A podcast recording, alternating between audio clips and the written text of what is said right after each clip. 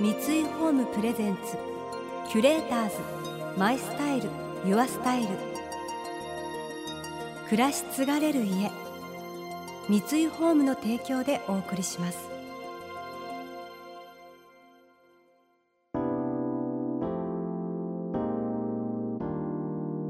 溢れる情報の中で確かな審美眼を持つキュレーターたちがランデブー。今日のキュレーターズは藤巻亮太です。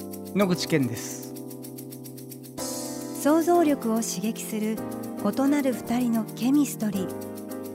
三井ホームプレゼンツキュレーターズ。マイスタイルユアスタイル。ナビゲーターは田中れなです。今日のキュレーターズはアルピニストの野口健さんとミュージシャンの藤巻亮太さん10年ほど前藤巻さんからのラブコールで出会い登山がつないだ縁でこれまでヒマラヤアフリカやアラスカなど世界中を一緒に旅されてきました。そんなお二人の最終週となる今回はキュレーターズたちが想像力を刺激する週末の過ごし方を提案するキュレート・ユア・ウィークエンド。今日のキーワードは二人をつないだ旅とカメラ。初めて野口健さんに連れてってもらったのがネパールかな？ネパールですね。ちょっとその年末開けといてみたいな感じで。あ年末だけ出てとか言って？結構気軽な感じで、あネパール行くかとか言って、ええ。で僕はええー、と思って、うん。そんなとこ行けるんですか？って思って。それでそっかだから出会った年の12月に年末にはだから行ってるんだよね。ほんで冬行ってカラパタルっていうね5545メートルのねはいエベレストのベースキャンプの入り口にある山なんだよね。はい。そこ目指して。7000メートル8000メートル級の山がドーンと見える囲まれてね。囲まれてる、うん。そこでしたね。初めて行ったヒマラヤどうだった？いやだからその年レミオロメンで47都道府県ライブをやって、そうだ、それ以外にもライブやって結構すごいライブばっかりやっててクリスマスライブみたいなのもやってなんか結構僕もう口にヘルペスができるくらい疲れて。ヒマラヤ行く前の日僕の家で合流したでしょ？はい、でりょうさんどっかの最後のライブを終えて、え夜遅くに僕の家に来た時えに、え顔がボロボロすぎてね。えなんかもう疲れ切ってて。ヘルペスがいっぱいできてて、ええ。うん。ヒマラヤに行けるんだろうかってもう疲れすぎてて。あそうだよね、でうん。まあもう行くしかないって思って行ったんですけど、うん。びっくりしたのはうんああいう自然の中を歩くってうん、むちゃくちゃ元気になりますね。そうそうなの、あもうびっくりしました。うん。あんなにボロボロだったのに、うん。なんか内側からなんか元気に元気になっていくっていうか。あのねやっぱりええ。リズムもあるでしょ、はい。てか歩くことしか手段がないでしょ？ですね。一日10時間ぐらいをずーっと歩くでしょ？歩きます歩きます。なんだろうな。あとねやっぱ気がいいよね。このオーラっていうのかな。そうですようねん。そう僕ねそうなんでね去ったのかなと思った時にええ。ー、まあ亮さん亮さんでちょうどレミオが10周年目でねええ。なんとなくそこでどっかで自分の中でもやまあもやっていうかこのままでいいのかなとかいう多分そういう時期だよね。えおっしゃる通りで実ね。はそうですね。そんでね僕がやっぱそれに近くてああ。だってもうずーっと10代からヒマラヤに登ってるでしょ？そうですね。もうヒマラヤも5 5 6回かな？すごい。それでなんだろう？もうヒマラヤにいるのが当たり前すぎるしあとは僕の場合ね清掃活動が始まってエベレストの、うん20代の頃まだね行きたい、やりたい。うん。でやりたいっていうことからやらなきゃならないことっていうところにやっぱだんだんこうシフトしてきてえちょっと30代はやらなきゃならないことの方がグッと行き過ぎたのね、えうん。でそうすると自分の中の感情がね乾いてくんだよね。なんか疲れてくるっていうか枯渇するっていうかね。例えばヒマラヤから帰ってきて、まあ、公園とか行くでしょ？うん。と先生方に挑戦することの素晴らしさとか夢とかうん。語ってほしいって言われるけどね、まあ学生とかにはそういうふうに言ってほしいって言われますよね。でももう本人がワクワクしてないのね。僕自身が僕にね、うん。もうヒマラヤ行ってても同じことの繰り返して要するにね感動しなくなってきたわけね。う、ん。で感動しなくしないのに帰ってくると感動することをね求められるわけ。まあそういう話をしてくれと。してくれと。うん。要は感動してる自分を演じるようになるわけね。言ってることが分かります。ねその演じるようになってくるとうん。だんだん疲れてきてね要するにね人を騙すのはそう難しくないと思ったらね。えー。自分を騙すのは不可能ねあなるほどね。のだからだんだん公演をやればやるだけえなんかそのね刃が向かってくる感じでね。ーなるほど。それでねあええ。もう公演するのもしんどいなとか人前で喋るのもしんどいなと思ってたような時期にちょうどそういう時期だっそのタイミングぐらいで僕と一緒に。た。そう。それでえ八ヶ岳行った時にーえ。ねまあお互い写真がー好きですね。で僕はちょっと写真から離れてたんだけど亮太さんが八ヶ岳で写真撮ってて。うん。買ったばっかのイケイケ買ったばっかでもないけどねイケイケカメラ、イケイケカメラでもないけど、まあ、いきまあね、好きなカメラです。けど、ね。うん、イケイケ車にイケイケカメラキャラがもう、まあいいか。うん。いいカメラでね。ね。渋いやつでね、はい。それをねなんかね後ろから見てたらめちゃくちゃ楽しそうに撮っててね。でそれを見た時に、ええ。ハッとしてねえ僕はあの子供の頃に人生で一番最初になりたいと思ったのは職業はカメラマンだった。小学校3年かな？うんうんあの亮さんはちょっと知らないと思うけど池中玄太80キロっていうドラマがあったのね。うん。うん西田敏行さんがカメラマンの、写真を通してこう熱く生きていく男の生き様のドラマでなるほど。それをね小学校低学年だよな、うん、見た時に俺カメラマンだ。なりたいと思ってね。だから僕人生はもうカメラマンになるとずーっと高校まで思って生きてきたの。それで八ヶ岳でロトさんが撮ってる時にうん。はっと思ってね俺の夢ってさ登山家じゃないよね。カメラマンだったよね。だよ要は30代半ばの時にえなりたいものが見えた。あ俺カメラマンになりたかったそういえば。だから家に帰ってねええ。かみさんにねえ「俺夢がある」って言ったらえかみさんはね K2 とかアンナップルだとかねなんか山の名前を一瞬考えたらしい。ええ。俺なカメラマンになるのが俺の夢だとか言ったら思いっきりずっこけてたかみさんがね。ですよね。ね、今、今もううん、そこから、まあ、すごい撮られてますよね。いや今はもう完全にもうカメラマンに向かってまっしぐら、うん、まっしぐら本当ですか？本当ですよ。キュレーターズ。マイスタイル。ユアスタイル。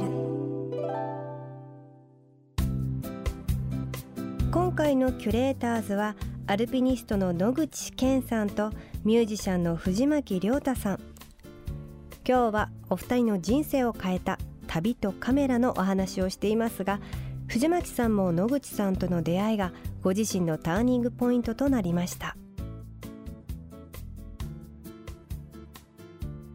同じようにその僕も写真に目覚めたのがその頃でその僕自身だったらその3 20代がレミオロメンでちょうど分かりやすくてうん。30代でソロ活動になってくるんですけどそのきっかけになったのが、うんそのヒマラヤのさっき言ったカラパタール登山なんですけどその時、うん、2週間ぐらい山歩いたのかな。うん、2週間は歩きよね。歩きましたよね、そんなに山を歩くことって人生で経験がなかったのでうん。まあそりゃそうだ。まあ一個は要はまあ日本で音楽をしている自分ってやっぱり何がもう何に悩んでんだか分かんないぐらいぐちゃぐちゃぐちゃってなってくるじゃないですか、こううん。やっぱりこうスケジュールに追われていうん。って、まあ自分がしたいことをしてるのかもうなんかうん。歩いてるのか歩かされてるのかもう分からなくなってくる、うん。で歩かされてるんだとしたらもう足がもうもつれてる。うん。でその原因もなんだか分からない。うん。みたいなことがうん。20代の後半にあって、うん。でそのタイミングで野口健さんと出会ってでヒマラヤに行った時になんかね初めてそのなんていうんだろう物理的にヒマラヤって遠い場所ですよね。まあ遠いよね。遠いですよね、は初めてね精神的にもねすごくその日本で音楽をやってる自分うん。から離れられてうん。客観的に見えたんですよ。うん。でやっぱり僕自身も例えば「粉雪」みたいな曲をもう一回作んなきゃいけないんじゃないかとか、バンドとしてでやっぱりポピュラー音楽をやっていかなきゃいけないんじゃないかとか、一個の思い込みですよね。うん。もともと音楽ってそういうものを崩すために始めたのに、もうどっぷりそういう中にうん。いる自分自分に気づくというか。そっちの安心するっていうのもあんの？あります。まあ、うん。結局はあのそれも自分の良さだったと思うんですよね当時。そういうものにすがらないと立ってられないような時期だったんですけど、うん。誰かが自分に押し付けてるものじゃなかったんですよね、うん自分が作ったものだったんですよ。うん。僕はこういう音楽を作んなきゃいけないとか、こうあるべきだとか。あとは例えば、ええ。自分の中でそのバンドとしてやってるからね、ええ。だからチームやってるから要するに自分が作りたい曲とそのいやレベル面で作る曲作らなきゃならない曲っていうところのギャップが出てきたとかしました？それもありましたよね、うん。だから、まあ、その当時自分自身がまあこう歌っていくその29から30になっていくの時のリアリティってうん。よりパーソナルなものだったので、うんでもやっぱりそれが今僕にとって一番リアリティのあるものだからうん。こういう音楽をやりたいなっうん。て思っててそのきっかけをもらったのがそのヒマラヤ登山でうん。その時にやっぱりこう10日ぐらいずっと山を歩きながらソロ活動っていう道もあるのかなとかっていうもう今までそのバンド以外の活動なんてあの考えもできなかったんで、うんその時初めて客観的に自分を見つけた時にあこういう道もあるかも。っうん。て思えたのが最初のヒマラヤ登山でうん。自分がソロ活動をするきっかけをもらったのもあの旅だったような気がしますあねすね。え。キュレーターズ。マイスタイル。ユアスタイル